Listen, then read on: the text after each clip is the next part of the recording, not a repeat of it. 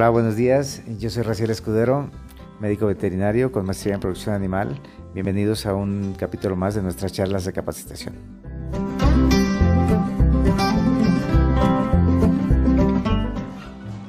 Eh, ¿Cómo están amigos? Bienvenidos nuevamente a un segmento más eh, de estas cápsulas de aprendizaje de Animal Technology.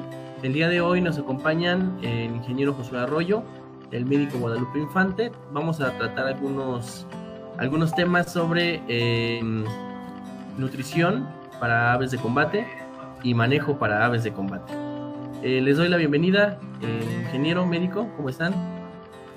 Muy bien, gracias. Muy buenas tardes, bienvenido, doctor Guadalupe Infante, qué gusto saludarte. El gusto es mío compartir estos momentos. Muchísimas gracias.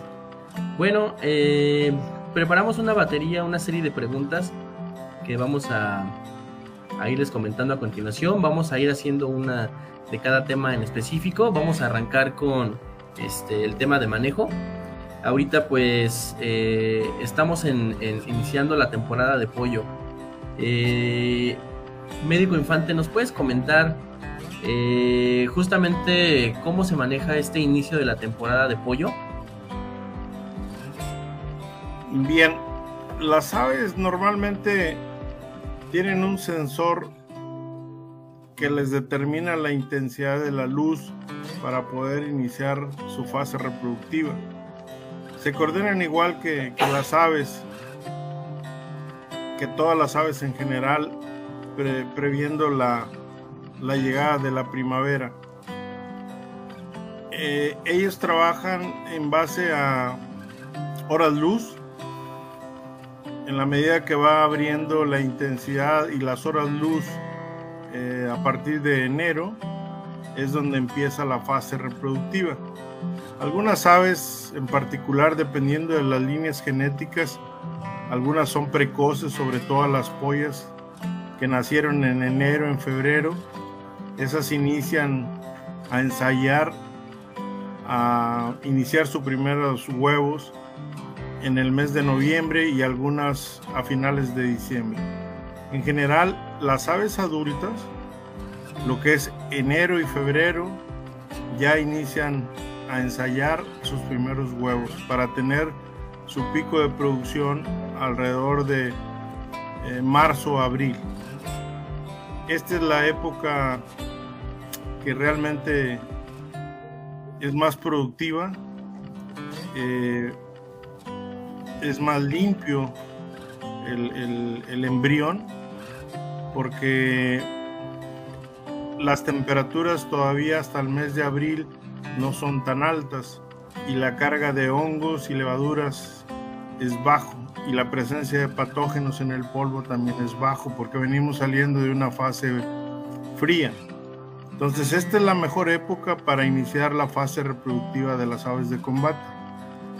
Caso contrario, algunas gentes la polla la inician en diciembre y la gallina adulta algunos en mayo, junio, julio todavía están en la fase reproductiva. Sin embargo, como es una época ya con temperaturas algunas zonas de 45, 48 grados, la fase reproductiva de mayo, junio julio eh, realmente no es muy recomendable por el nivel de contaminación que se tiene. Mucha gente todavía eh, tiene problemas con, con la salud de, ese embrión que está en formación por la época crítica de calor. No batallan tanto como en enero febrero, que es más limpio. Entonces, como una sugerencia es las eh, polladas o parvadas más limpias son las de diciembre, enero y febrero. ¿Hay alguna como recomendación en ese sentido que los criadores deberían de tomar en cuenta? Mm, principalmente es eh, lo que es la desinfección de los nidos es importantísimo.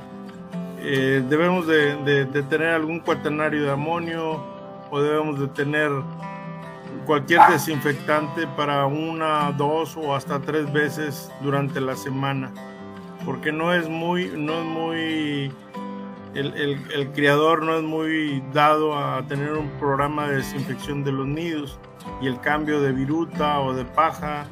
A veces muchos todavía por tradición dejan que la gallina fabrique su nido y no hay un nido artificial para que ella pueda, pueda tener tranquilidad y que le dé el confort ese nido. La otra parte que sí es eh, muy importante es que el criador debe de entender que sobre todo debe haber dos, tres, hasta cuatro recolectas al día. Normalmente todos los, todos los criadores de gallos hacen una o dos máximas recolecciones del huevo. Y no debemos de olvidar que es un, una célula que está en crecimiento. La temperatura de la gallina de 41 grados centígrados eh, cuando es puesto ese, esa célula o esa fusión del espermatozoide y con la célula ya inicia eh, su desarrollo. Entonces nosotros debemos de dar esas cuatro recolectas precisamente para eh, darle todo el microambiente a ese embrión que está en proceso de crecimiento y después de debemos de mandarlo a, una temperatura de stand-by de 18 grados centígrados con una humedad del 70% para detener el crecimiento embrionario.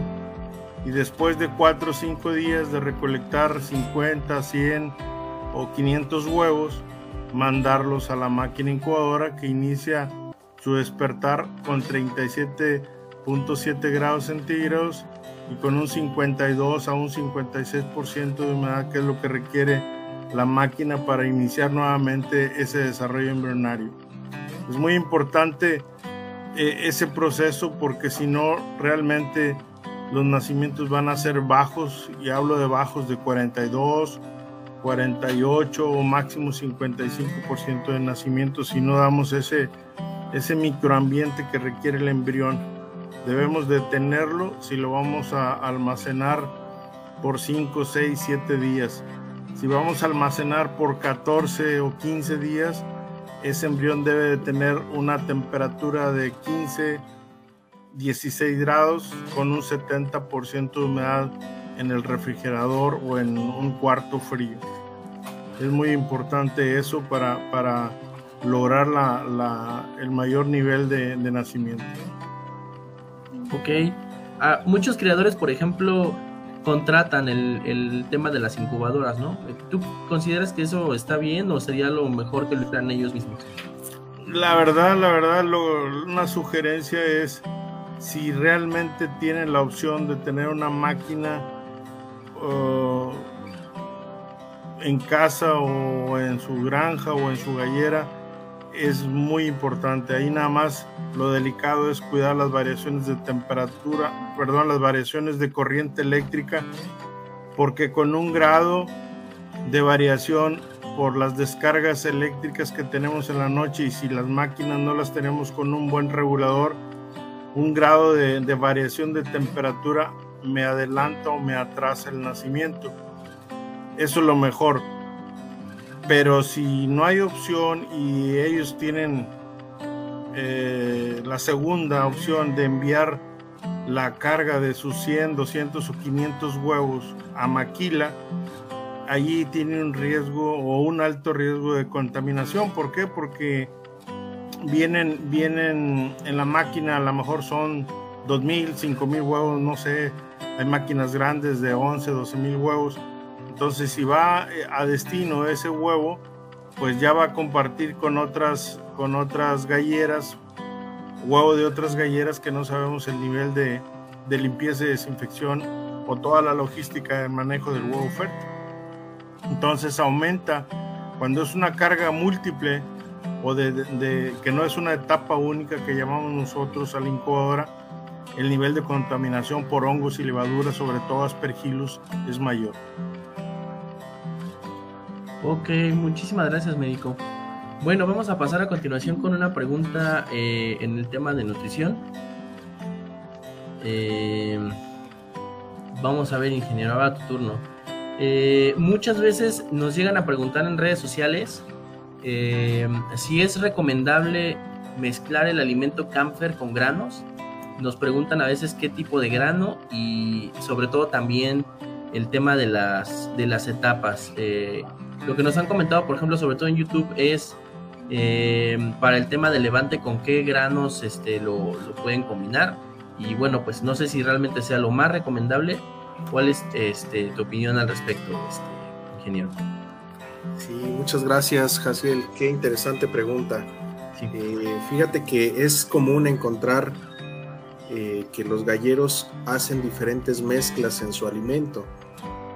Pero aquí es importante eh, recordar que el trabajo de un nutriólogo de aves es hacer un balance de nutrientes y para eso nosotros utilizamos programas especiales de formulación. En este caso en Trau Nutrition utilizamos el FAS, es un programa especial de Nutreco y con esto lo que intentamos nosotros hacer es balancear lo mejor posible todos los nutrientes. Hablamos de vitaminas, de minerales, de el porcentaje de proteína, la grasa, los aminoácidos esenciales que se van a requerir para cada una de las etapas.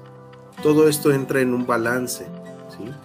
Y la etapa más crítica que tienen las aves, eh, pues son las primeras etapas de crecimiento, de desarrollo. Entre más joven es un ave, eh, su nutrición es mucho más crítica, porque ahí se empiezan a formar las aves eh, en la parte de la inmunidad, el desarrollo de sus órganos vitales, el desarrollo óseo, el desarrollo del aparato digestivo. Y, pues bueno, todo esto queda comprometido si no tienen los nutrientes necesarios.